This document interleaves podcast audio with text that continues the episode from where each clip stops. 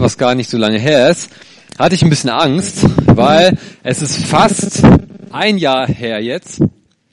Es war die erste Augustwoche 2018. Ähm, da sollte ich schon mal hier predigen und ich werde auch gleich sagen, wer ich bin.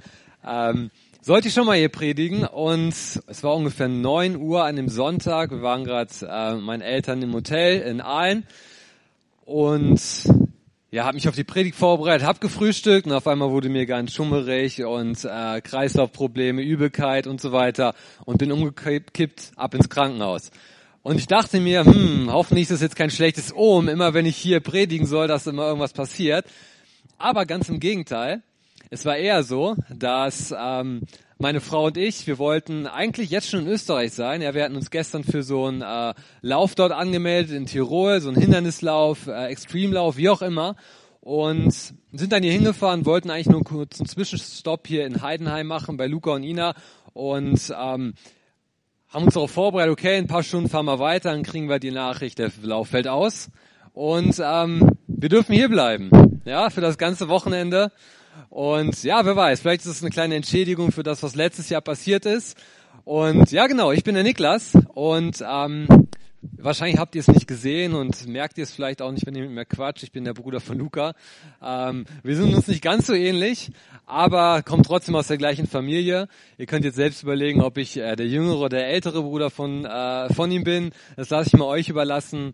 Äh, genau, freue mich auf jeden Fall sehr, hier zu sein, dass es jetzt spontan geklappt hat. Dann habe ich gesagt, komm hier, ich kann auch gleich predigen, wenn ich hier bin.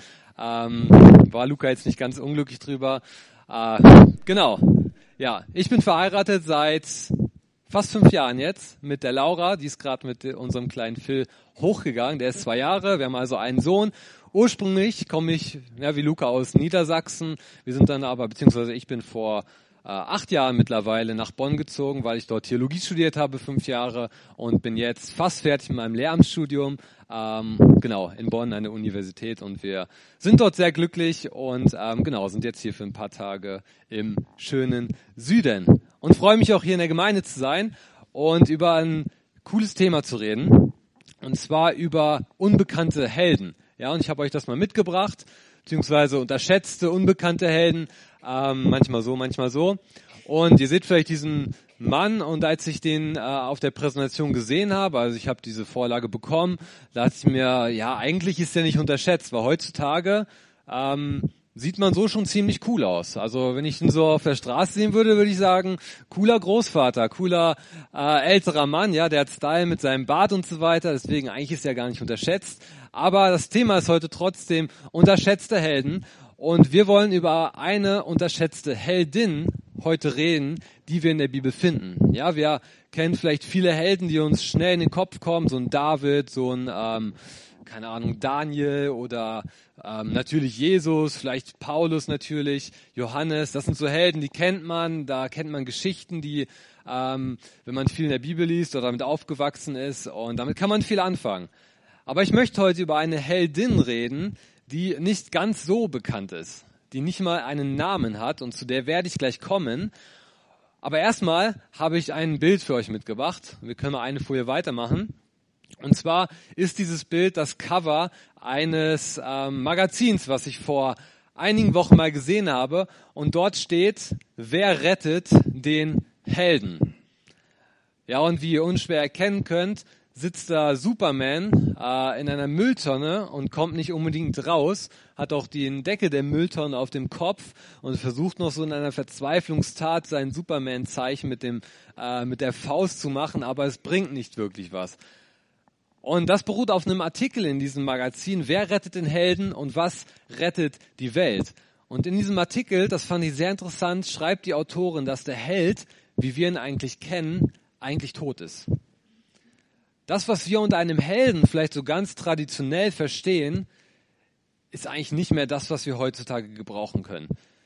Ja, der Urheld, so nennt sie das, ähm, ist derjenige, der etwas Größeres als er selbst überwältigt.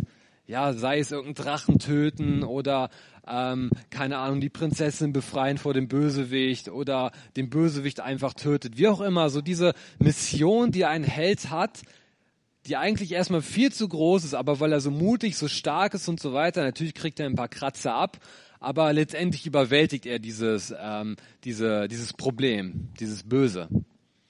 Und sie sagt, diese Vorstellung ist eigentlich eine Vorstellung von der Dominanz des Mannes. Ja, es ist immer äh, der Mann, der das macht. Es ist immer der Mann, der die Frau rettet.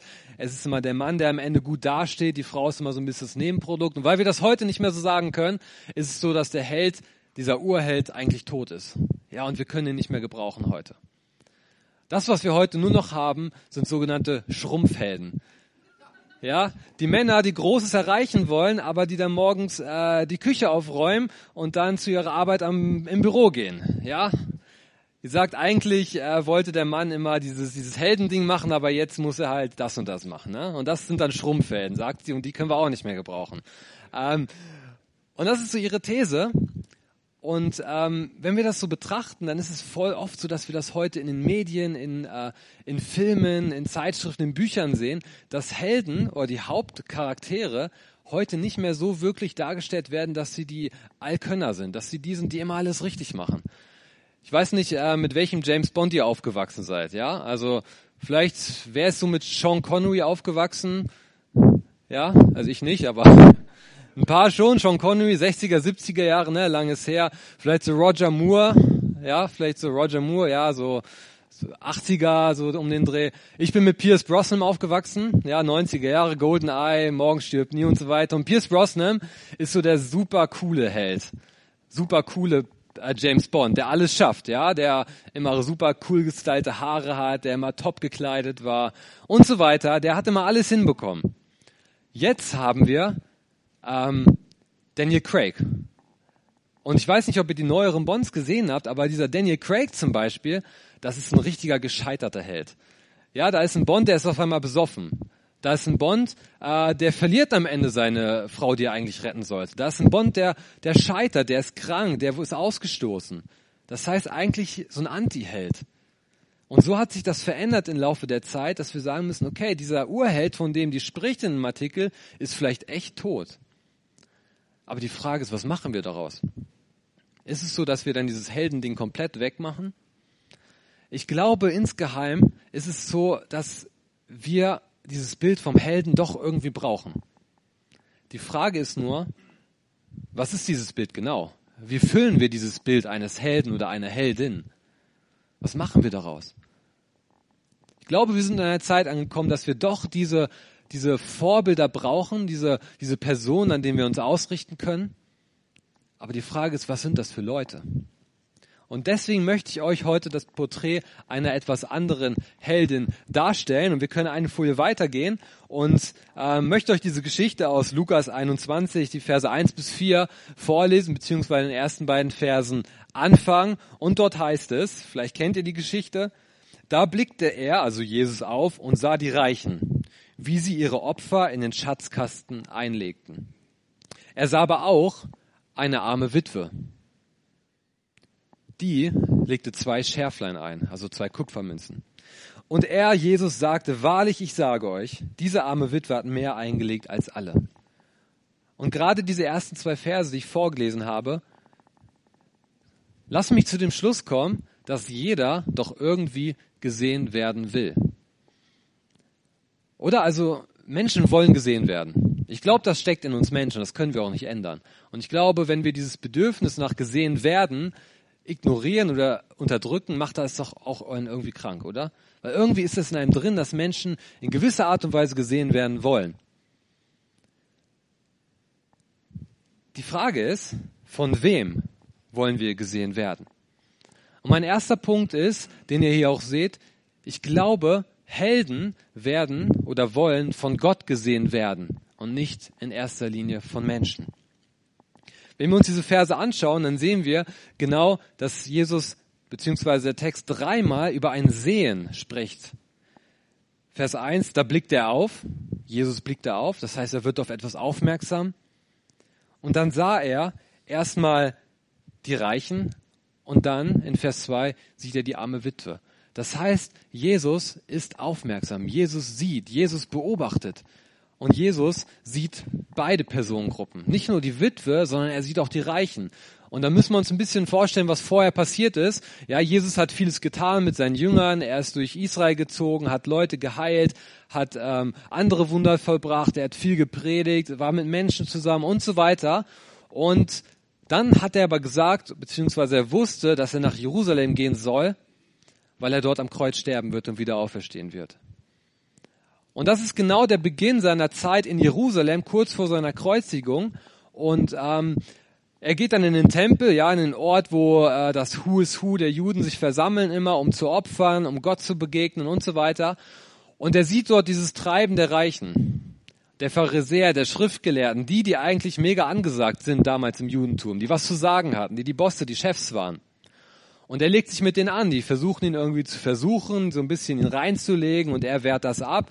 Und dann in den Versen vorher, direkt vor dieser Geschichte, ähm, sagt Jesus zu seinen Jüngern, hütet euch vor den Schriftgelehrten, die in langen Gewändern einhergehen wollen, die Begrüßungen auf den Märkten lieben und gern die ersten Sitze in den Synagogen und die obersten Plätze bei den Gastmählern einnehmen. Ja, sorry für die, die in der ersten Reihe und da die oberen sitzen. Ihr kommt nicht ganz so weg, gut weg bei Jesus. Denn sie verschlingen die Häuser der Witwen und sprechen zum Vorwand lange Gebete. Die werden ein umso schwereres Gericht empfangen. Das sagt Jesus über die Leute, die eigentlich denken, sie hätten was drauf in der damaligen Zeit. Und er nennt diese Leute und nennt sie die Reichen, wie ihre Opfer in den Schatzkästen einlegen. Und das war nicht irgendwie so zwei Cent, das war dann richtig Asche, was sie da reingelegt haben. Die haben richtig Geld da reingepulvert. Aber sie haben das gemacht, um von Menschen gesehen zu werden. Insgeheim, im Geheimen haben sie die Witwen ausgebeutet, die Armen, diejenigen, die schutzlos waren, haben von denen wahrscheinlich auch noch Geld kassiert und haben das gemacht, um von Menschen gesehen zu werden. Diejenigen, die menschlich gut dastehen, die tolle Kleider anhatten, die sieht Jesus und sagt zu ihnen, die werden ein schweres Gericht empfangen. Und dann geht er zu der Witwe, die Person, die in der damaligen Zeit eigentlich echt arm dran war. Ja, die Witwen oder die Frauen allgemein, die meisten waren sehr stark auf ihre Männer angewiesen, weil äh, die sich um ihre Kinder kümmern mussten. Und die Männer haben natürlich ähm, zur damaligen Zeit das äh, Geld allein verdient. Und wenn der Mann dann weg war, hatte die Frau ein echtes Problem, wenn die nicht gerade von ihrer Familie aufgefangen wurde. Ja, die hatte wenig Geld ähm, und hatte teilweise echt Probleme. Und diese Witwe sieht Jesus. Diese Person, die eigentlich vom Menschen vor den Angesehenen wenig gilt, die sieht Jesus, wie sie zwei Kupfermünzen reinwirft. Und zwei Kupfermünzen, man muss wissen, eine Kupfermünze ist das geringste, der geringste äh, Geldbetrag, den diese Witwe überhaupt einwerfen konnte. Jetzt kann man sagen, boah, die hat sogar zwei eingeworfen, die musste ja echt was haben. Aber indem dort steht, dass sie zwei Kupfermünzen eingeworfen hat, heißt das, sie hätte eine Kupfermünze für sich behalten können. Ja, sie hätte teilen können, einen für, einen für den Tempel, eine Kupfermünze für mich. Wenn sie eine Kupfermünze gehabt hätte, hätte sie die geben müssen. Ja, also um etwas überhaupt geben zu können. Damit will der Text sagen, diese Witwe hat alles gegeben, was sie hatte. Zwei Kupfermünzen. Sie hat nicht eine Kupfermünze behalten. Und es gab damals ein echt ähm, interessantes Prozedere oder äh, das, was damals ähm, passiert ist, wenn man so ein Opfer gegeben hat. Äh, man vermutet, dass die Leute dann hingegangen sind, die das Opfer in den Schatzkasten reingelegt haben. Und ähm, dann wurde laut vorgelesen, was reingelegt wurde. Ja, ich weiß nicht, ob man das hier mal einführen kann. Ähm, wenn die Kollekte nachher rumgeht, ähm, dann sagt man, dann steht da Luca und sagt hier äh, XY 100 Euro und ähm, dann legst du so 50 Cent rein, dann wird das auch vorgelesen und neben dir sitzt einer, der legt 1000 Euro rein, dann denkst du, neben den setze ich mich nie wieder. Ähm, der, der Witwe war das aber egal. Der Witwe war es egal, dass vorgelesen wurde, dass sie dort nur zwei Kupfermünzen reinlegt. Warum war es ihr egal? Weil sie eben nicht von Menschen gesehen werden wollte, sondern von Gott. An anderer Stelle sagt Jesus, ey, diejenigen, die von den Menschen irgendwie noch den Lohn empfangen, die brauchen den Lohn im Himmel nicht mehr. Das ist der Grund, weswegen ich direkt nach der Predigt irgendwie rausgehe, abhaue, damit mir keiner sagen kann, irgendwie, falls es eine gute Predigt war, dann habe ich ja meinen Lohn verloren. Ähm, nee, darum geht's nicht. Es geht darum, dass diejenigen, die ihren Lohn bei Menschen suchen, die bewusst immer wieder versuchen, bei Menschen richtig gut anzukommen, diejenigen, ey, das bringt nichts, sagt Jesus.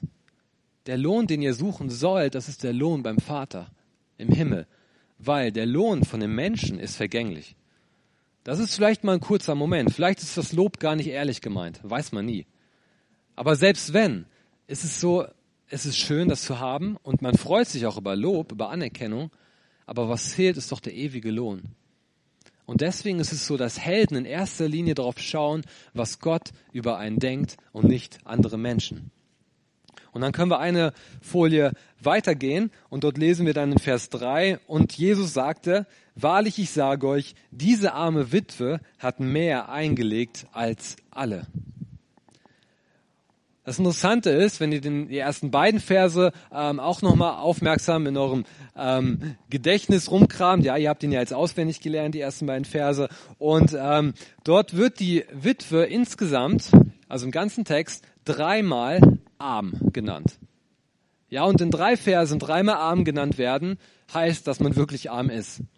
Ähm, auch interessant ist, dass, dass Lukas, der Schreiber des Evangeliums, zwei verschiedene griechische Wörter dafür gebraucht. Er sagt nicht nur arm, arm, arm, sondern ein arm, was genannt wird, heißt eher sowas wie bedürftig, wie Mangel haben. Ja, man ist bedürftig, man ist nicht nur arm, man hat nichts, sondern man hat echt, man bedarf irgendeiner Hilfe. Jetzt muss man sich vorstellen, eigentlich sagt man ja, okay, ich habe zu viel und deswegen kann ich geben. Die Witwe sagt, ich brauche eigentlich was und deswegen gebe ich. Ja, also es ist total paradox. Und deswegen sagt Jesus, diese arme Witwe hat mehr eingelegt als alle anderen. Wie viel mehr können wir tun? Ich glaube, wir sind in einer Gesellschaft, und das ist voll interessant, ähm, in einer Gesellschaft, da kommt es nicht mehr darauf an, was man hat, sondern was man nicht hat. Ja, ich erkläre das kurz. Seien wir mal ehrlich, mittlerweile hat doch jeder ein tolles Handy, oder? Also ob du jetzt ein iPhone, was, was ist das neueste, Luca, du weißt das, XS hast oder ein iPhone X. Ja, also Du, kann, du kommst nicht mehr an und sagst, boah, ich habe das neueste iPhone. Ja, cool, habe ich auch. Und 80 Prozent der Leute haben das auch. Du kommst nicht mehr cool an, wenn du sagst, äh, boah, ich mache die coolsten Reisen. Ja, schau mal auf Instagram, gefühlt macht jeder diese coolsten Reisen. Worauf es aber ankommt ist, stell dir mal vor, du hast etwas nicht. Das hebt sich ab. Ja, es hebt sich ab, was du nicht hast. Und ich glaube, wir haben verlernt, darauf zu schauen, ähm, was wir haben. Und ich glaube, wir haben vergessen, diesen zweiten Punkt, dass Gott aus deinem Mangel Gottes Reichtum oder seinen Reichtum machen kann. Dass es nicht immer nur darauf ankommt, was habe ich und wie viel kann ich geben, sondern Gott liebt es, aus Mangel Reichtum zu machen.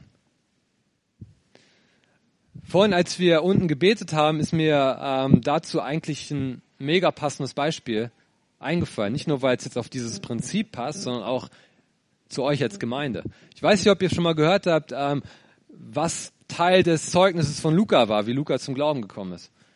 Ein Teil davon war, ich bin ein paar Jahre vorher zum Glauben gekommen. Ja, wir kommen aus einer nicht-christlichen Familie, die mit dem Glauben wenig bis gar nichts zu tun hat. Und ähm, ja, ich bin dann oft zur Gemeinde, zur Jugend gegangen und ähm, habe aber irgendwie Luca jetzt nie von Jesus erzählt. Ja, ich kann mich an kein Gespräch erinnern, wo ich ihm gesagt habe, hier, schau mal, so und so sieht es aus. Irgendwie war es aber so, dass Luca an mir Veränderungen gemerkt hat und ähm, ich habe damals noch in Göttingen studiert, habe aber zu Hause gewohnt, hab, bin dann oft gependelt und ich war dann immer abends äh, weg, hatte Abendvorlesungen, super Ding, äh, bin dann zurückgekommen und irgendwie lag meine Bibel dann geöffnet da in meinem Zimmer. Denkst so, hä, ich habe die doch nicht da hingelegt. Und dann, okay, vielleicht doch und so, irgendwann wieder weggefahren, wiedergekommen, lag diese Bibel wieder da. Und ich habe dann auch mit meinen Freunden gequatscht, dachte, hä, wer, wer macht denn das? Und später habe ich erfahren, dass Luca in mein Zimmer gegangen ist und sich meine Bibel geschnappt hat und gelesen hat. Und das war eigentlich der Beginn davon, dass Luca hier jetzt sitzt. Was haben wir oder was habe ich als Mensch jetzt dazu beigetragen? Eigentlich nichts. Ich habe nicht mit ihm über den Glauben geredet, jedenfalls nicht bis dahin. Ich habe jetzt auch nicht irgendwie versucht, ihn mega ähm, in, mal zur Gemeinde einzuladen oder so. Das Einzige, was es gebraucht hat, war für Gott, eine Bibel, die in meinem Zimmer lag. Und aus diesem Mangel hat Gott so ein Reichtum geschenkt. Und das ist ein Punkt, den wir bei dieser Witwe auch sehen. Das Kleine, was sie gegeben hat, wurde zu Gottes Reichtum, weil Jesus sagt, die Witwe hat mehr eingelegt als all die reichen Leute. Und dann kommen wir zu Vers 4. Wir können eine Folie wieder weitermachen zum dritten Punkt. Denn sie, die Reichen, alle haben von ihrem Überfluss zu den Opfern für Gott eingelegt. Sie aber, die Witwe, hat in ihrer Armut alles eingelegt, was sie zum Leben hatte. Und wir haben hier wieder diesen Gegensatz. Einmal Überfluss bei den Reichen und einmal Armut bei der Witwe. Und dieser Begriff Armut wird an anderen Stellen auch dafür gebraucht, dass eine Person fehlt. Ja, da ist äh, Hans, Peter und Jürgen, aber Wolfgang fehlt. Wolfgang ist nicht da. Es ist ein Mangel, weil er nicht da ist. Es fehlt etwas. Es ist eine Armut da. Und genau das wird hier auch gebraucht.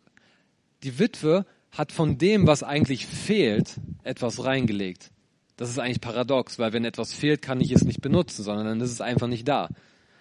Und jetzt denkst du vielleicht, ja, aber effektiv, rein rechnerisch, war es ja trotzdem so, dass die Reichen einen größeren Betrag gegeben haben als die Witwe. Ja, und wenn ihr zum Beispiel irgendwas umbaut, Technik kauft oder ähm, Möbel oder sonst was, ähm, ja, und einer kommt mit 1000 Euro und einer mit einem Euro, rein menschlich, sind wir mal ehrlich, dann sind wir über den glücklicher, der 1000 Euro bringt, oder? Im ersten Moment vielleicht. Aber Jesus sagt, das ist nicht die Logik Gottes. Darum geht's nicht. Ich brauche nicht dieses große Geld. Ich brauche nicht das, was du mir geben willst. Ich brauche nicht deine Gabe, deinen Gegenstand, deine Opfer, wie auch immer. Was ich will, ist deine Person. Deswegen der dritte Punkt, Helden vertrauen Gott ihr Leben an, nicht nur ihre Gaben. Die Reichen hatten so viel und von dem vielen haben sie einfach einen Teil abgegeben. Was die Witwe gemacht hat, war, dass sie das gegeben hat, woran ihr Leben eigentlich hängt. Weil sie Gott vertraut hat, dass Gott sie versorgen wird. Und deswegen hat die Witwe nicht einfach nur einen Teil von ihr gegeben, sondern ihr Leben, ihre Person, ihr Ich, weil sie Gott vertraut hat, dass Gott sie versorgt. Gott will nichts von dir, sondern er will dich als Person. Und wenn wir so darüber nachdenken, ist das vielleicht jetzt sehr so moralisierend, ja, also so ein paar Dinge, die wir äh, mitnehmen für unser Leben, ähm, an die wir uns halten können, so ein paar äh, Grundsätze, Regeln, wie auch immer. Aber als ich ganz am Ende diese, mir diese drei Punkte nochmal angeschaut habe, habe ich gemerkt, das sind eigentlich die Punkte, wie Jesus sein Leben geführt hat. Der erste Punkt, Jesus wollte nicht von Gott, von Menschen gesehen werden, sondern von Gott. Ja, am Kreuz wurde er bespuckt, er wurde verspottet, er wurde verlästert, obwohl er wusste, er ist der Sohn Gottes. Er hat das nicht verdient, er ist unschuldig. War ihm das egal und er hat gesagt, mir geht's darum, was Gott sagt. Mir geht's darum, das, was Gott für mich vorhat. Jesus hat aus seinem Mangel Gottes Reichtum gemacht. Mangel am Kreuz, die schändlichste Art zu sterben in der damaligen Zeit, hat Gott genutzt, um den Reichtum zu schaffen, nämlich Erlösung für uns alle. Den größten Mangel, den es gibt am Kreuz, hat Gott genommen, um daraus Reichtum für alle Menschen auf dieser Welt zu schaffen. Und der dritte Punkt, Jesus gab nicht nur irgendeinen Teil von sich. Er gab nicht irgendwie nur ein bisschen Wunder, ein bisschen Heilung, ein bisschen äh, warme Worte, ein bisschen Gemeinschaft, sondern Jesus gab sich als Person sein ganzes Leben, damit wir leben können. Das heißt, eigentlich, wenn wir über Helden reden, dann müssen wir eigentlich am Ende, am Anfang, in der Mitte ähm, immer darüber reden, was Jesus getan hat. Dass Jesus eigentlich dieser Held ist, an dem wir uns orientieren können. Und dann schauen wir auf diese Anfangsfrage, brauchen wir Helden? Ja, wir brauchen Helden. Wir brauchen in allererster Linie Jesus als Helden, auf den wir aufschauen können. Und dann dürfen auch wir als Menschen, als unterschätzte Helden durch diese Welt gehen, indem wir nicht von Menschen gesehen werden, sondern das tun, was Gott möchte. Wir dürfen nicht nur auf das schauen, was wir Großes und Tolles und Reiches in unserem Leben haben, sondern wir dürfen unseren Mangel zu Gottes Reichtum machen. Beziehungsweise Gott nimmt unseren Mangel und macht ihn zu seinem Reichtum. Und wir dürfen nicht nur irgendwas von uns geben, sondern wir dürfen unser Leben geben. Für andere Menschen, für Gottes Reich. Und ich wünsche mir, dass wir mit dieser Einstellung als unterschätzte Helden, als Nachfolger dieses Helden durch die kommende Woche gehen. Und da wünsche ich euch Gottes Segen bei und möchte gerne dafür beten. Vater, ich danke dir, dass du deinen Sohn geschenkt hast. Ich danke dir, dass wir an diesem Leben teilhaben dürfen, was du, Jesus, uns geschenkt hast. Danke, dass du so, so gut zu uns bist, dass du jetzt diesen Regen schenkst, dass du uns eine heiße Woche vorher geschenkt hast. Du weißt immer, was wir brauchen. Und ähm, ich danke dir aber, dass wir deine Kinder sein dürfen und bitte dich, dass du uns segnest in diesem Selbstverständnis, uns Kraft schenkst durch deinen Heiligen Geist. Und vielleicht bist du hier und hast von dem allen noch nicht wirklich viel gehört. Vielleicht bist du das erste Mal in einem Gottesdienst, weiß ich nicht, hörst das erste Mal von Jesus. Da möchte ich dich einladen, nicht einfach nur so rauszugehen und zu sagen, okay, ähm, war, waren schöne Worte, aber vielleicht ist heute der Zeitpunkt und hier der Ort, an dem dein Leben verändert werden soll, an dem du dieses Leben mit Jesus beginnen sollst dann möchte ich auch dazu einladen. Komm einfach nach dem Gottesdienst auf uns zu, rede mit uns drüber. Und auch da wünsche ich dir Gottes Segen dabei. Amen.